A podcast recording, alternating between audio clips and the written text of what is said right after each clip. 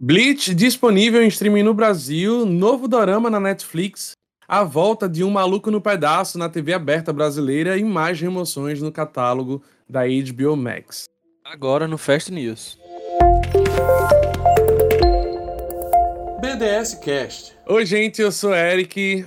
E eu sou o Pedro, e começa agora o Fast News, o podcast de notícias do mundo das séries do banco de séries.com.br após o seu feriado de Natal. Nós estamos aqui para trazer as novidades para vocês. É verdade, uns dias depois, mas aqui, ainda assim, semanalmente aqui. Datas de estreias. A série Wolfpack estreia dia 27 de janeiro no Paramount Plus Brasil e a história diz que. A história não, né? A sinopse diz que quando o um incêndio florestal na Califórnia desperta uma terrível criatura sobrenatural, quatro adolescentes se veem inexplicavelmente atraídos um pelo outro. Mal sabem eles que suas vidas estão prestes a mudar para sempre. Que também estreia no dia 27 de janeiro e também no Paramount Plus Brasil é o filme Teen Wolf The Movie, o, a filme derivado da série, né? Teen Wolf. A 19 temporada de Grey's Anatomy estreia no dia 17 de janeiro, às 21 horas, no Sony Channel. O Disney Plus divulgou o pôster e a data de estreia de Mila no multiverso. Isso não é mais Doutor Estranho, é Mila. Mil e uma noites de amor com você. A sua nova série nacional. No aniversário de 16 anos, Mila recebe um presente que a faz viajar no tempo entre diferentes universos paralelos para procurar sua mãe, Elis. Mas Mila logo descobre que o desaparecimento de sua mãe é apenas o começo da história que começou há muito tempo atrás na Ilha do Sol e da sua jornada com os amigos Juliana, Vinícius e Pierre. Juntos, eles viajam pelo imenso multiverso em busca de Elisa, sua mãe. A série estreia no dia 25 de janeiro. E sim, eu inventei um monte de coisas, eu mostrei com a música de, de, de, de Netinho. Ah, que tá. meu amigo, Netinho. é, estou errado, perdão, gente. E Velma, a nova série animada do universo de Scooby-Doo, estreia no dia 12 de janeiro na HBO Max. De acordo com a sinopse, ela vai contar a história de origem de Velma Dinkley, o cérebro pouco apreciado da gangue Scooby-Doo Mystery Inc. Esta versão bem-humorada desvenda o passado complexo e colorido de uma das solucionadoras de mistério mais, mais amadas da TV. E a sexta e última temporada de Snowfall ganhou pôster oficial e data de estreia também. Ela retorna no dia 22 de fevereiro no FX. Liaison, o novo thriller da Apple TV Plus, estreia no dia 24 de fevereiro. Vincent Castle, de Westworld, e Eva Green, de The Luminaires, estrelam a série que será falada em francês e inglês. A série explora como os erros do nosso passado têm o potencial de destruir o nosso futuro, combinando ação com um enredo imprevisível, no qual a espionagem e a intriga política atuam contra uma história de amor. Série documental do FX, Welcome to Wrexham, Wrexham, eu acho que é assim que se fala, estreia dia 18 de janeiro no Star Plus. Olha, vem aí. Pra quem é fã do anime Bleach, ele vai chegar já no dia 4 de janeiro ao catálogo do Star Plus. Finalmente, né? O elenco de Heartstopper gravou um vídeo fofo avisando que a segunda temporada estreia confirmadamente em 2023, então você não precisa esperar mais do que um ano para isso.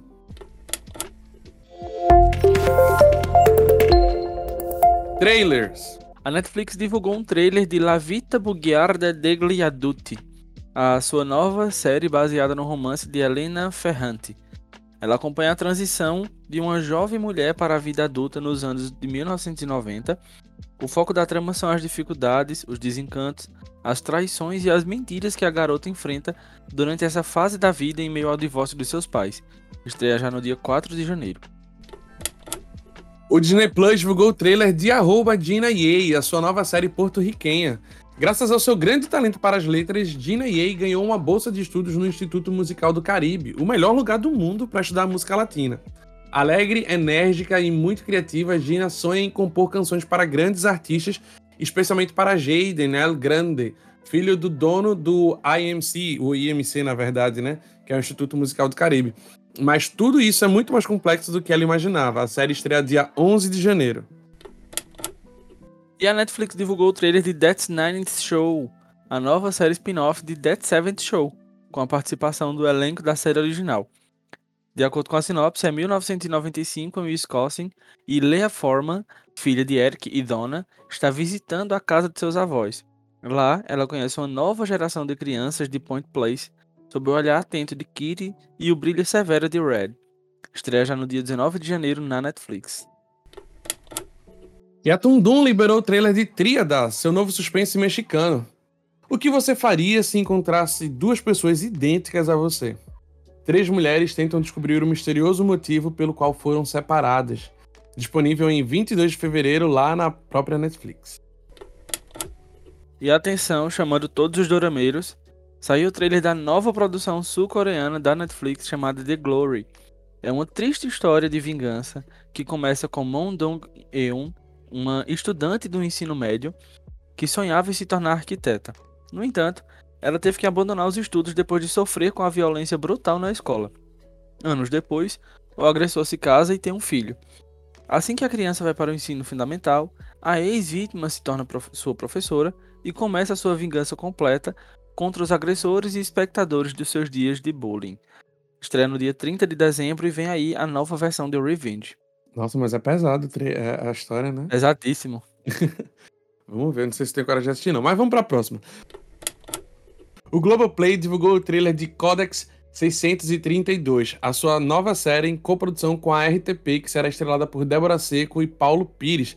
A série acompanha as aventuras de Tomás de Noronha, professor universitário que se vê envolvido numa investigação que, caso venha a tornar-se pública, pode mudar radicalmente a nossa memória coletiva e a percepção que temos da história mundial. Ui.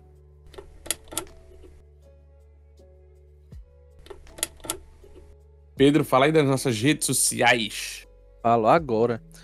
Você pode nos acompanhar através do site bancodeséries.com.br, fazer o seu perfil, cadastrar suas séries, marcar como vista, o que você ainda vai querer ver, dar nota e etc.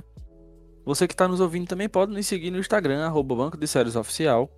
No Twitter nós temos dois perfis, que é o arroba BDS News Oficial e arroba Banco de Séries, onde no primeiro você fica atento às novidades das séries. No segundo, você fica atento às novidades do site e do aplicativo. E por fim, tem também o canal do Telegram. É só você fazer a pesquisa lá por BDS News Oficial R, que é o nosso novo canal do Telegram.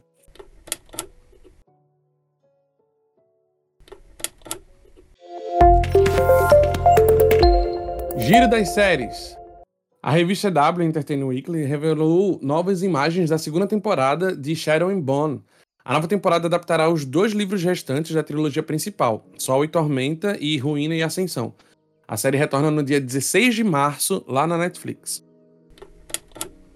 E continuando a série de remoções da HBO Max, de acordo com Animation on HBO Max, nos Estados Unidos as seguintes animações serão removidas no dia 31 de janeiro: Aquaman, a versão de 1967, Batman, The Brave and the Bold, Liga da Justiça e Liga da Justiça Sem Limites. Aqui no Brasil, elas também serão removidas, mas só no dia 1 de maio. E também a EW, né, Entertainment Week, divulgou também imagens inéditas de American Born Chinese, a nova série do Disney Plus. Conta a história de Jin Wang, que é interpretado por Ben Wang, o mesmo sobrenome, um adolescente comum de uma família imigrante nos Estados Unidos. Quando ele conhece um novo aluno estrangeiro no primeiro dia do ano letivo, Jin se vê involuntariamente envolvido em uma batalha de deuses mitológicos chineses. A série estreia ainda esse, eu ia dizer ainda esse ano, né? Mas já está no final de 2022. Na verdade, ela estreia em 2023. E de acordo com notícias da TV, o SBT voltará a exibir um Maluco no Pedaço nas tardes de sábado, a partir do dia 14 de janeiro, na sessão Sábado Série. A notícia foi confirmada na última quarta-feira, dia 21, após a emissora ter fechado um acordo com a Warner Bros. Discovery para a compra de séries, filmes e desenhos animados para sua programação de 2023.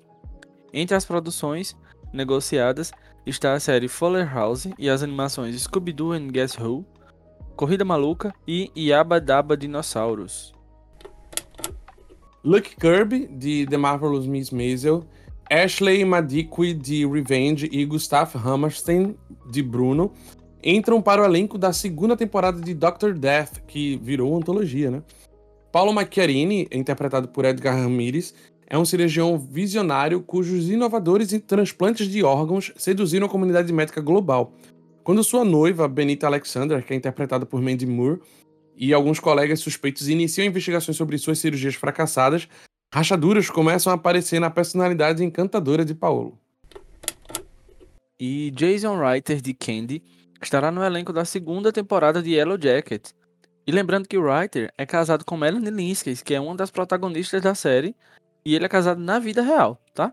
Então a série já retorna já no dia 26 de março no Showtime. E na última quarta-feira faleceu, infelizmente, o ator Pedro Paulo Rangel, aos 74 anos. Ele estava internado no CTI da Casa de Saúde São José, na zona sul do Rio de Janeiro, para tratar um quadro de doença pulmonar obstrutiva crônica. A informação foi confirmada pela família. É, o BDS aqui lamenta muito também, deixa a nota de pesar. Eu gostava muito do Pedro Paulo Rangel. Eu, ele fez uma das minhas séries, se não a minha série, minha comédia brasileira favorita, que é Os Aspones, e eu panfleto ela sempre que eu posso. Embora Verdade. pouquíssima gente tenha assistido, mas é, fica aqui o nosso pesar. Destaque da semana. Pedro, quem começa? Pau ímpar. Pode fazer as, a, a, as honrarias. Vai, eu vou tentar ser breve, porque eu separei três coisas aqui que eu assisti essa semana. É, nem todas foram estreias da semana, eu acho. Na verdade, é porque minha grata tá toda atrasada, mas enfim, não vou enrolar. A primeira foi a comédia romântica Smiley, da Netflix, é uma série, né, é, espanhola. E é um, é um super clichêzão de comédia romântica. Mas eu gostei tanto, assim, você fica muito preso nas histórias. É, é, eles brincam com esse lance de comédia romântica. Eu assisti em um dia ou dois dias, são oito episódios, se eu não me engano. E aí é bem clichêzão, e eles tiram onda com esses clichês. Eles sabem que são clichês e brincam com isso. E aí, até como eu tava conversando até com o Matheus no, no, no Telegram, Matheus ADM, né, do, do Banco de Séries também. E aí ele estava falando isso, que assim, embora seja muito clichê, o que cativa muito também são os personagens secundários, os coadjuvantes, e, e isso é muito verdade, assim, você se apega muito a eles. Porque os clichês, clichês, eles ficam muito na história principal. Então, os coadjuvantes é que meio que desenvolvem outras histórias que não são tão clichês assim. E aí é muito bom de acompanhar. Você se apega, você acaba se apegando, assim. E além do que, a série é uma comédia romântica, mas ela dá um, um, um, Ela toca nos assuntos, assim, numas feridinhas, ela faz umas críticas que você tá rindo e depois você tá pensando, tomando banho, pensando na vida assim, meu Deus do céu. Refletindo naquilo que você acabou de, de ver na série. Esse foi o meu primeiro ponto. O segundo é um anime também que estreou na Netflix chamado Lookism, que é o. É, não sei se é Lookism ou Lookism, enfim, não sei. Mas é, se fosse em português seria Lookismo, por exemplo. Mas é um anime baseado no, na uma web novel, se eu não me engano, que é coreana, se eu não me falha a memória. E fala sobre um, um, cara que sofre bullying, é um menino que sofre bullying na escola. E aí um, um dia, misteriosamente, ele acorda com outro corpo, no corpo de uma pessoa muito bonita, dentro dos padrões uh, asiáticos, né? Então, tipo, é aquele cara alto, é branco, com olho azul, cabelo liso, não sei o quê, é um cara que é destaque em tudo, enquanto a outra, enquanto a outra contraparte dele é uma pessoa que é tipo um gordinho, baixinho, usa óculos, assim, todo rechonchudinho. E aí a, a, série fala, trata muito, a animação trata muito sobre esse, esse lance do bullying e de como as pessoas se aproximam das outras só por padrões estéticos e tudo mais, de como é mais fácil a vida de uma pessoa padrão, sabe assim, do que uma pessoa fora do padrão, enfim. Aí aparentemente é uma coisa besta. Eu lembro que eu lembro que estava lendo já e esse essa web novel ela ganhou uma repercussão bem grandinha assim, né? E aí por isso até por isso também se transformou em anime. E realmente assim, acho que faz jus, é muito bom, trata uns assuntos bem sérios também de forma bem leve e é bem Sim, eu gostei muito. Eu recomendo para quem gosta de anime. E por último, eu não podia deixar de, ter, de, comentar também, é só o episódio semanal de Abbott Elementary, que continua sensacional. Assim, se a primeira temporada já teve toda essa, essa repercussão e reconhecimento, a segunda eu acho que merece ainda mais, porque ela está afiadíssima. E esse último episódio que eu assisti foi o puro suco do, da, da TV aberta, da comédia da TV aberta. Muito obrigado, é, Quinta, pela, por essa série. E pronto, encerrei. Falei muito já. eu tenho só um destaque dessa semana, porque tô fechando caderneta do colégio, então assim, não tenho tempo para absolutamente nada. Inclusive, vou fazer um destaque pela metade, porque eu ainda não terminei a temporada nova. É, eu queria fazer o destaque aqui de Alice in Borderland, que voltou para a segunda temporada. E é uma série que eu também faço questão de panfletar, porque eu acho ela maravilhosa. Ela é o que Round Six tentou ser e não conseguiu de forma nenhuma. É, é uma mistura de várias coisas que você já viu em tantas outras produções, mas que conseguem funcionar de uma forma muito singular, de forma muito isolada de todas elas, sabe? E, e é muito bom ver o desenvolvimento dos personagens que nós já conhecemos da primeira temporada, ver ainda mais do aprofundamento deles aqui, é, trazendo flashbacks de antes de entrar lá naquele universo paralelo e ao mesmo tempo descobrindo um pouco mais sobre as coisas que estão ali naquela arena, naquele mundo, sei lá o que diabo vai ser aquilo.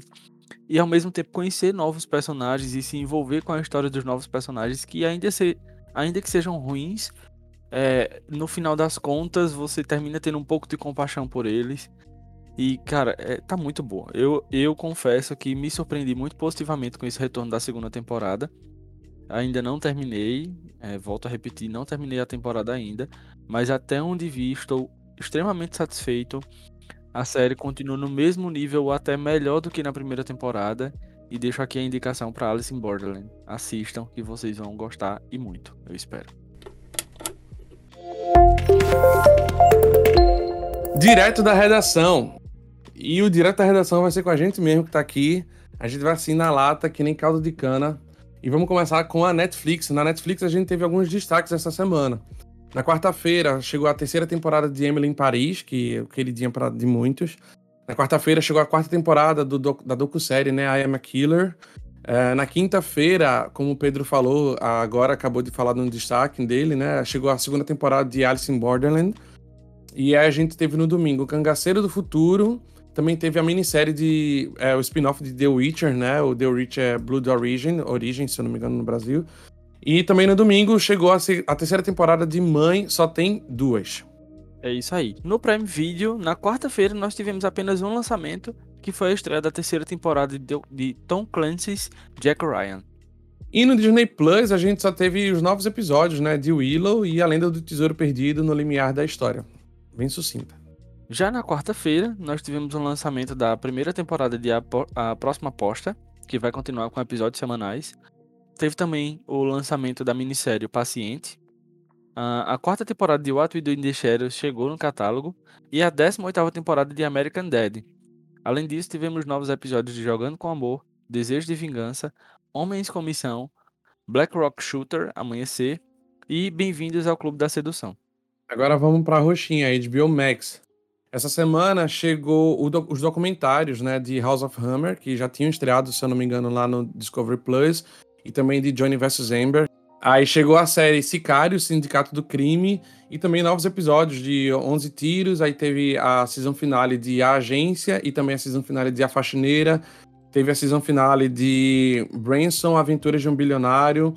A gente teve episódio novo de All American, de Call Me, Call Me Cat é, Doom Patrol, uh, Gossip Girl, Hard Knocks, temporada de futebol americano, His Dark Materials, que tá maravilhosa, Ninguém Sabe Nada, South Side, ah, a final de temporada também de Tipo Isso e episódio novo também de Young Sheldon. Além disso, as animações, a animação Mecha Builders teve, chegou novos episódios. Mount Plus, na segunda-feira, chegou o especial Hill Shore, Natal em Família, na terça-feira também chegou um outro especial chamado Acapulco Shore. Olha que, no, é, é, que coisa tão criativa, né? Acapulco Shore, Navidade em Família. Quinta-feira chegou as duas primeiras temporadas de LA's Finest. Além disso, novos episódios de, de Férias com o Ex-Caribe, Salseiro VIP, que foi a season finale, Deixa Ela Entrar, Transformers, A Centelha da Terra, Star Trek Prodigy, A Culpa é do Cabral, The Game, Rugrats e Yellowstone. Já plano para ir para TV Plus, a gente teve novos episódios de Echo, The Mosquito Coast, é, Mythic Quest e Slow Horse. Já na Globoplay, na segunda-feira, teve a novela Pão Pão Beijo Beijo. Na terça, as seis primeiras temporadas de Drop Dead Diva. E também a terceira temporada de Talking Tom e Amigos. Já na quarta, teve a quinta temporada de Private Eyes. Na quinta-feira chegou a primeira temporada de Minha Bailarina. E a primeira parte da primeira temporada de Beyblade Birds. No sábado chegou o especial Power Rangers Dino Charge, especial de Natal. E é, durante a semana teve a season finale de Os Caminhos de Jesus. Pulando para o Discovery Plus, a gente teve a nova temporada de Mex Mexicânicos. É, teve. Cadê? Peraí. Nova temporada de No Rastro do Pé Grande também. É, chegou também a Batalha dos Piores Cozinheiros. Chegou 90 Dias para Casar, seguindo Angela e Michael. E também chegou novos episódios de Peppa Pig. É isso aí. e no Lionsgate Plus, para finalizar, chegaram apenas novos episódios de Gangs of London, Tudo Aquilo que Nunca Foi Dito e a season final de Ligações Perigosas. Estreias da semana. Ontem, no dia 26, lançou a primeira temporada de Treason na Netflix.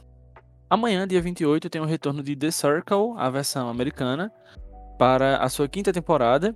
E a segunda temporada de Casamentos às Cegas Brasil volta, ambas na Netflix. Na sexta, dia 30, estreia a segunda temporada de Chicago Party Aunt na Netflix. E no sábado, dia 31, tem o lançamento da primeira temporada de Franjinha e Milena em Busca da Ciência, na HBO Max. E por último, mais ou menos importante, o domingo. No domingo, nesse dia, chega Kaleidoscope e Olhar Indiscreto na Netflix. E também no Star Plus tem o lançamento da série nacional How to Be a Carioca. Eu tô falando em... É porque em inglês, né? Mas, enfim, é uma série nacional, mas é isso. How to Be, como ser um carioca. Renovações e cancelamentos. Son of a Critic foi renovada para sua segunda temporada pela CBC. Last Week Tonight with John Oliver foi renovada para sua décima temporada pela HBO Max. Real Time with Bill Maher foi renovada para sua 21ª temporada pela HBO Max. E meu animezinho querido também, Spy vs Family, foi renovada para sua segunda temporada pela TV Tokyo Além disso, o anime também ganhou, vai ganhar, na verdade, um novo filme em 2023. E Aeroporto, área restrita, foi renovada para sua quarta temporada pela Discovery Channel. A informação foi dada pela equipe em uma entrevista ao The Noite do Danilo Gentili. E já falando, pulando para as canceladas, a gente só teve uma até o momento, que foi Back on the Record with Bob Costas, que foi cancelada na sua segunda temporada pela HBO. O Fast News é um podcast oficial do Banco de Séries e a nossa equipe é composta por Alan Estevam, Amanda Cassis, Bruno Domingues, Edson Rafael, eu, Eric Luthier, Laísa Silva, Marcela Souza, Matheus Henrique, Michele Ramos, Pedro Rubens, Tom Carvalho e Wesley Lúcio. Você pode seguir a gente no Spotify, no Apple Podcasts, no Google Podcasts, no Amazon Music, no Anchor, no YouTube, enfim, o agregador que você preferir ouvir a, o podcast. Mas não esquece, por favor, de avaliar a gente quando for possível nesses agregadores que, que tem notas, né? Você dá. Ajuda a gente, gente, por favor. E é isso aí. Muito obrigado, gente. Eu sou Eric. E eu sou Pedro. E esse foi o Fast News é, pós-Natal. Espero que você tenha tido uma ótima ceia, que tenha comido bastante. Tenha comido Sim. até o reboco da parede. e aproveite esse recesso, caso você tenha recesso, aproveite para assistir muita série, dá muito play, que você tenha um ótimo Réveillon. Aproveite também esse período de final de ano para fazer uma retrospectiva. Chore bastante, igual eu sempre faço toda vez. Mas aproveito para é, traçar metas e se inspirar para o ano que tá vindo. Cheiro. A meta do ano que vem é assistir menos, menos bombas né, e diminuir o número de séries na grade. É isso aí, gente. Valeu, feliz ano novo, gente. Tchau, tchau. Até mais, feliz ano novo.